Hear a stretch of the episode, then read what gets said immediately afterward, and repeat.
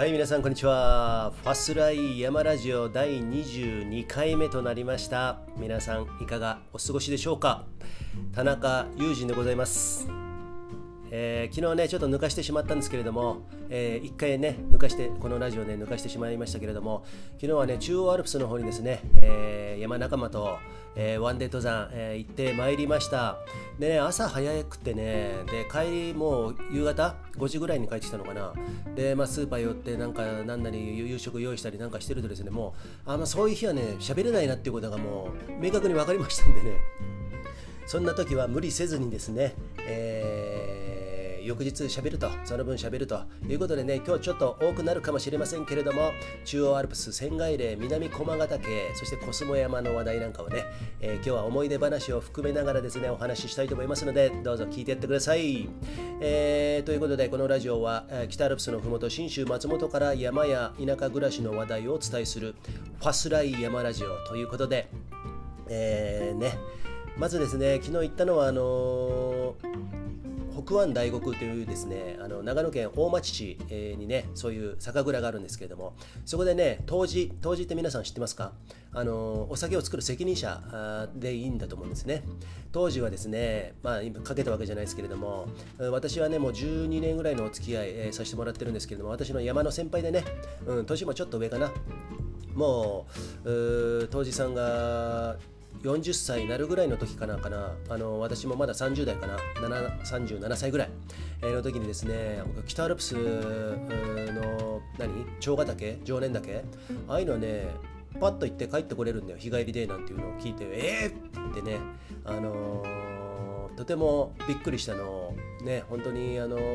昨日のようなことようのようなことにねちょっと失敗。なんかうまくしゃべれませんね。っていうのはねまだね朝早いんですね。はい、ということで、まあ、そういう速さのせいにしつつですね、ちょっとおしゃべりしたいんですけれども、えー、そんなようなところからもう、本当、北アルプスのワンデー、もう僕らね、最初ね、テントで泊まったりね、重装したりとかもしてたんですけれども、まあ、自分ね、一人で始めてね、えー、でもね、なんか、その、近いじゃないですか、北アルプス。えー、ということで、よく、朝からポンと常連だけどもって、まあ、あのお昼前には帰ってくるみたいな、えー、そんなようなことをよくやってました。で勢いがいい時はですね、まあ、若いですよね。まだ今に比べてねあの精神的に若いよね。あのいい意味でね。だからもう何でもやってみようと思ってね家から常連岳まで走ってで帰ってくると。それ家常年っつってねその後ね仲間内で流行るんですけれどもあの西田亡き西田ゆかりさんなんかもね家常年とか朝常年とかやってたんですけれどもまあそんなことをねあのやってたのはその中心にいつも当時さんがいたなと、えー、昨日言ったね当時あ西田ゆかりもよく知ってましたと、えー、で私とかはあもうねもちろん存じてたし3人とか4人でねアルプスの北アルプスのですねワンデーロング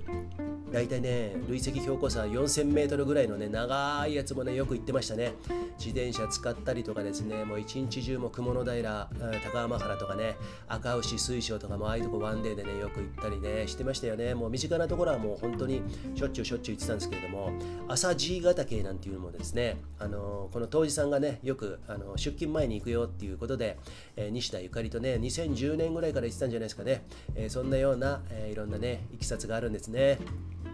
ということでね、あのー、まあ今日はね、思いあのまあお盆の時期ということで、まあだからってね、かこつけて、その昨日はね、追悼登山行ってきたわけじゃないんですけれども、私は去年3回、3回中2回はね、仙外で行ってるんですけれども、えー、で、えー、その時遺留品回回収したりね、えー、そういう登山もして、で、この当時はですね、あのまだね、仙外で行ったことないということで、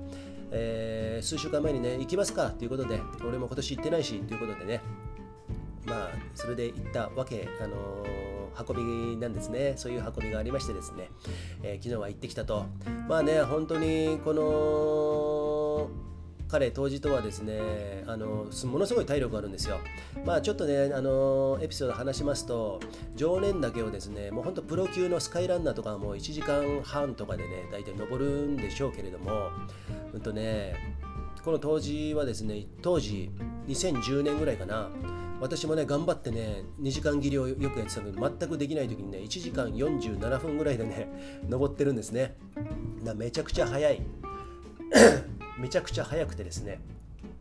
西田ゆかりもですねロングまだまだ西田ゆかりが無名だった頃ですよね2010年といえばね。あの当時と、えー、よく行ってて、まあ、そこに私も加わったりとかいろいろやってたんですけれどもなんかねワンデーやってて守備よくねあの当時に勝ったことって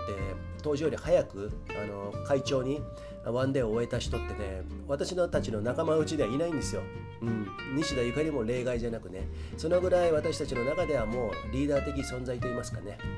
そんなようなあなかあの相変わらずお強い当時さんでしたけれども、うん、かといってねあでねその当時はもう本当昔か昔もうキャリアも30年ぐらいあるんじゃないですかね山はね。昔は山岳会入ってね冬山もやってたと、うん、で、まあ、テレマークスキーもやってるんで私とはね、えー、冬はねあの春か。特に春、えー、バックカントリースキーはねよく行くんですけれどもまあいろんな話をしつつですね昨日は稲川ダムからまずね自転車乗って、えー、当時はマウンテンバイク私はねクロスバイクしか持ってないんででももうクロスバイクでも過去2回行ってるんでね砂利道が怖いんですよ。クロスバイクってあのロード用なんでタイヤが細いんで。あとね昨日見て分かったんですけどギアがねあの低いギアがないんですねあんまり。だからなかなか頑張んなきゃいけないんだけどももうまあなんとか30分ぐらい35分ぐらいかぐらいであのー本当の登山口が始まるところまで、えー、チャリ漕いでねなんとか漕いで着いてそこにチャリをデポしてそこから尾根に取り付いてですねコスモ山を目指すんですね。まずコスモ小屋っていうのがあるんですけれどもえっ、ー、とちょっとデータ見見ながらやろうか。でねここのコスモ小屋っていうのはですねあまずねこのコスモ山から伸びる尾根尾根同士にもずっと行くんですけどもちょっと今見ながらなんでちょっとあれですけれどもグラフが出てこないね。今日はねカシミールを見ながらあ下の方にねこれちょっと隠れてるんでちょっと出てくるかな。はい大体ねこのトータルで 左回りいけるんですよ。左回り。で累積標高差はですね2040ぐらいですかね。まあだからワンデーの長いのをいっぱいやってきた私どもとしては別にねそんなにことさら言うほど、あの大した、えー、累積標高じゃないですし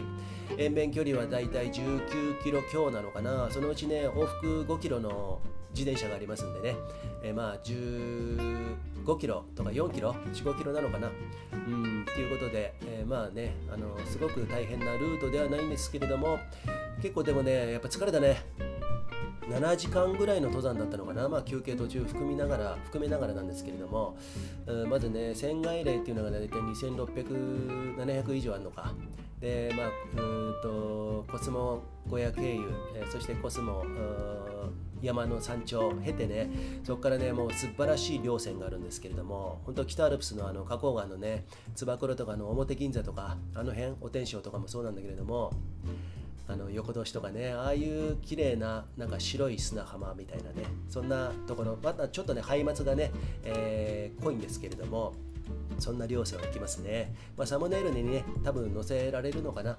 載せないかもしれませんけれども、えー、素晴らしい稜線です。ただねやっぱねこれあのアプローチがねまだね登山道がねあの林道が崩落しているところがあるあって皆さん結構ね歩かなきゃいけないんですね。だから重荷の方は結構大変かなと。まああのテントワークなのかなと。テントワークだったり、まあ、山小屋さんね、えコスモ小屋あやってるんですけれども、えー、飲食物とかねそういうのはね今年はないということなんでね皆さんそこら辺はね考えてですね、えー、ぜひね行く方は行っていただきたいと思います。かといってですね、まあ、仙外霊の山頂はそうなんだけどそこからねあの南駒向かうあたりのその仙外霊一帯のトラバースのねあの鎖付き鎖とかロープついてるとこあるんだけどもやっぱね危ないですよ、うん、部活に行ってちょっと本当に油断するとうんまあ普通に歩けば全然大丈夫なんですけれども、えー、そういうところをね心して昨日は、えー、登ってまいりました。はい。えーね、そんなところで、まあね、その当時もですね、えー、今回は初めてその仙外で訪れることができたということでまあね良かったなと、うん、久々にね7時間ぐらいの登山するとねやっぱ疲れますよね。でやっぱりね中央アルプスのあそこら辺まで行くとですね結構ね車でね2時間近くかかるんですよ。2時間ぐらいかな。だから朝早く起きて、まあ、夕方のね、まあ、北アルプス行くんだったらもう本当に登山口まで3、40分で僕ら大体着くところばっかりなんでそれに比べるとねやっぱ2時間ぐらいかかるんでね、まあ、そこは心して昨日は、えー、仙台でね行ってまいりました。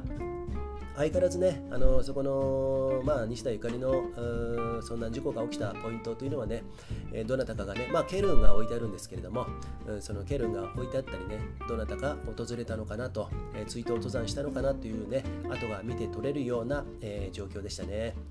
なんかね、ずっとガスだったんですよ。もう本当に下からとっつきからねずっと尾根詰めていくんですけれどもガスだったんだけどねコスモ山登った時もずっとガスだったんだけれどもそこから重走して仙外霊が近づくにつれですねガスが晴れていったんですね。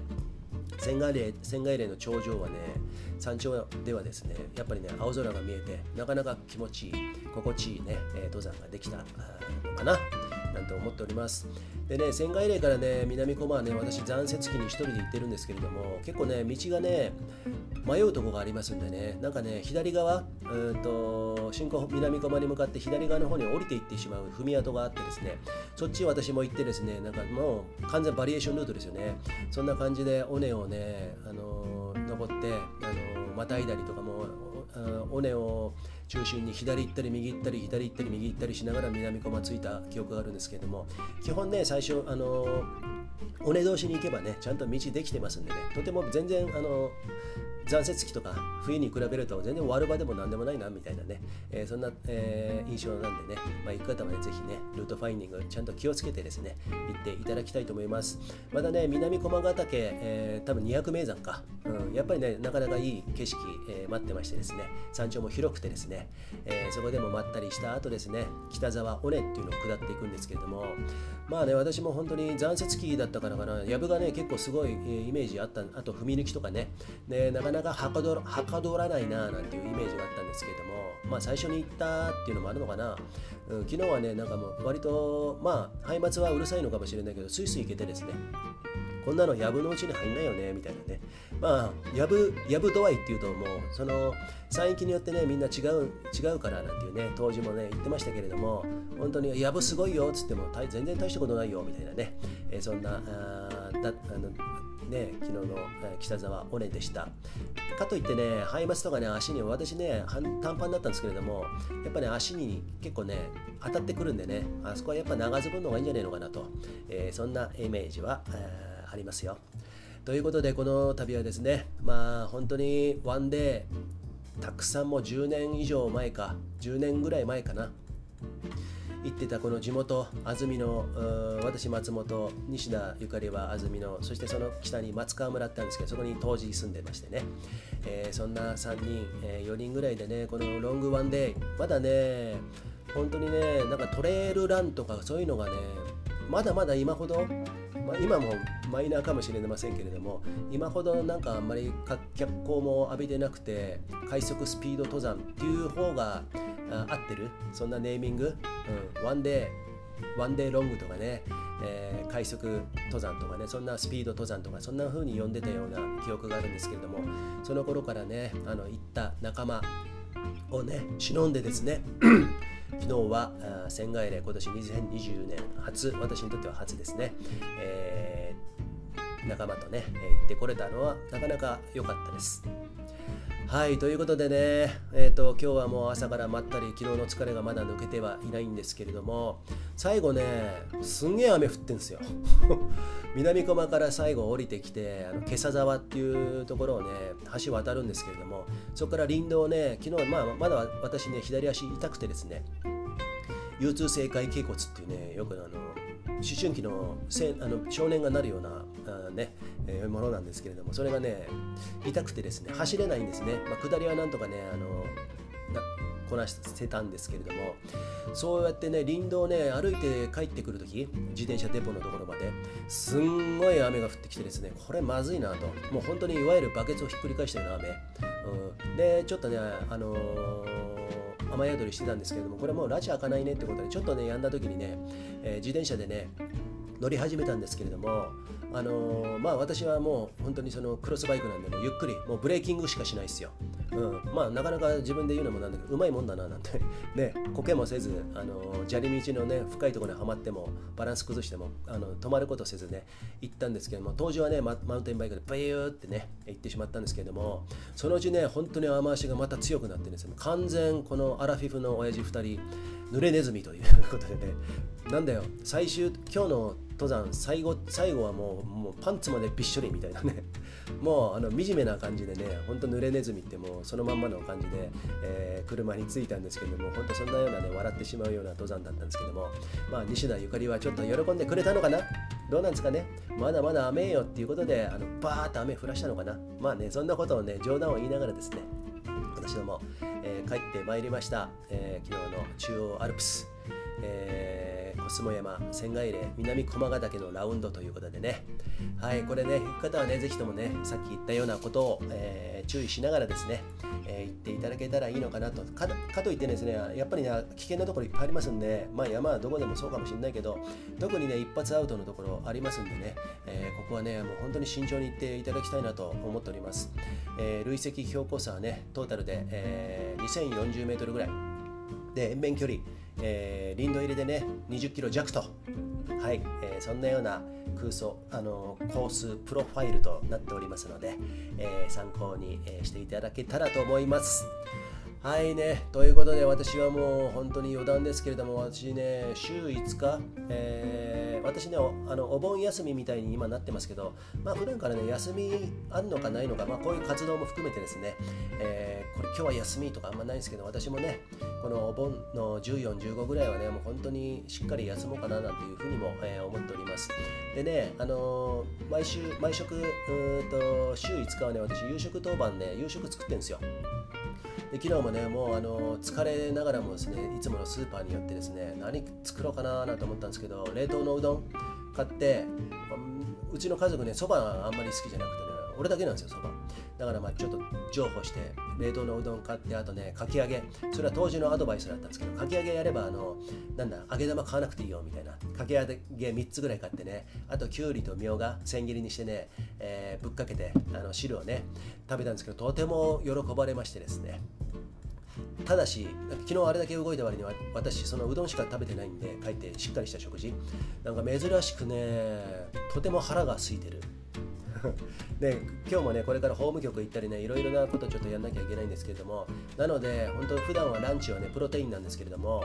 今日はねめあの松本城あたりにうまいそば屋いっぱいあるんですけれどもねそこでねちょっと頑張ったんで昨日はね、えー、ミニかき揚げ丼じゃねえなんだミニ天丼とあのうまいそばそういうランチでもしてこようかなっていうぐらいね腹が減ってます。なのでね、まあ、たまにはそんなランチもいいのかなというふうに思っておる、えー、今日でございます。ということでねちょっとね、まあ、2日分ということで長くなりましたけれども皆さん、えー、安全登山でね、まあ、山の方楽しんで、え、もらいたいと思います。ということでこのファスライン第22回かな、えー、これにて終了したいと思います。よかったら、えー、アプリダウンロードしてねフォローしてくださいね。またいいねとかね押していただけたらと思います。それではまた明日お会いしましょう。Música